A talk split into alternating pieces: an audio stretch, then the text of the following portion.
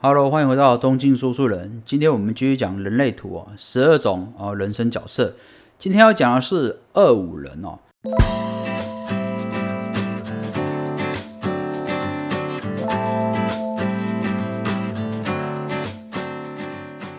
那二代表就是隐士，五代表就是异端者。那隐士有什么特色呢？隐士代表就是说，呃，比较喜欢独处哦，需要大量的时间充电。然后五异端者代表说，你比较喜欢呃有魅力，影响别人，而且通常比较带有神秘的特色哦。那这样子组成的二五人就叫隐士异端者哦。那隐士异端者有哪些人格特质呢？也就是说，一般隐士异端者的话说，即使你在陌生的环境，你都能够带来强大的影响力哦。也就是你个人的呃魅力很强大，所以说。隐私异端者的二五人哦，特别适合做一些哦面对面跟人相处的工作，也就是譬如说业务啦、顾问啦这种需要说服别人的工作，都还蛮适合二五人来做的哦。那事实上，二五人自己也是哦颇具创造力哦，而且也蛮擅长去推销自己的，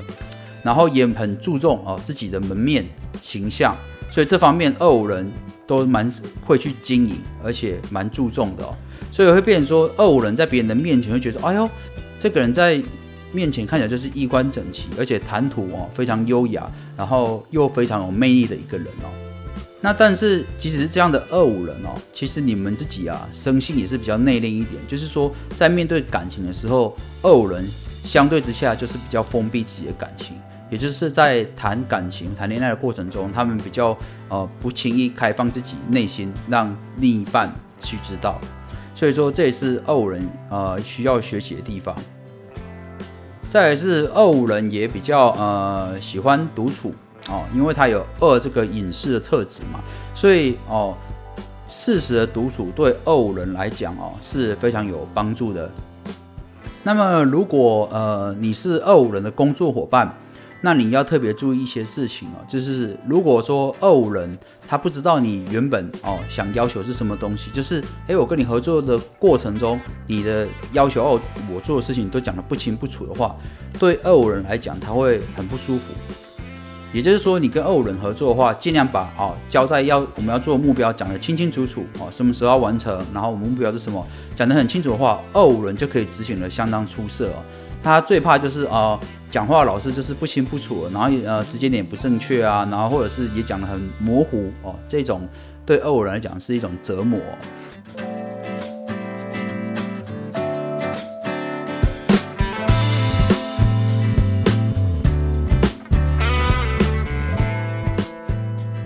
然后再来就是二五人也刚才讲过，他们很注重形象跟门面，所以说如果当他们觉得说你不尊重他哦，或者是你感觉好像你。有点看不起他，这种情况发生的时候，二五人反而会容易出现叛逆或者是反抗的情况。所以说，如果仅仅是二五人的工作伙伴或者是合作关系的话，尽量让尊重二五人的想法，而且在工作的内容交代上面讲得清清楚楚哦，会对你们的合作关系更有帮助哦。那么相对的，在工作上，二五人必须学会哦，就是你们很有个人的魅力。哦，也很会擅长行销跟推销，但是问题是你们要先学会放开自己，因为你们的生性啊个性比较内敛一点，有二隐私这个特质，所以当你真的学会哦放开自己的心胸的时候，你就会展现惊人的才华和领导力哦。所以说很多呃厉害的二五人就是因为学会哦把自己内心隐藏的的情绪和感觉哦抒发出来，那他们就会展现爆发力出现哦。那么一般来讲的话，呃，二五人理想的伴侣有二五人、二四人跟五一人哦，都蛮适合的哦。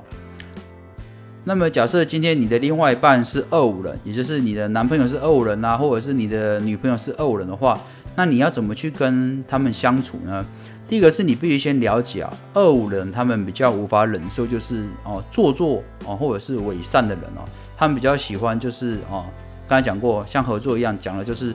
呃。一板一眼哦，实实在在哦，不要不要讲一些很模棱两可的话，对他们讲他们是比较难忍受的哦。同时啊，二五人也需要呃他的另外一半给他稳定的支持哦。那你们给他稳定的支持之后，他就比较容易放开他的心胸，因为毕竟二五人他有这种就是呃内敛自己情绪的倾向，所以当你给他稳定的支持之后，他呢才能够真实用自己的情感去对待你哦。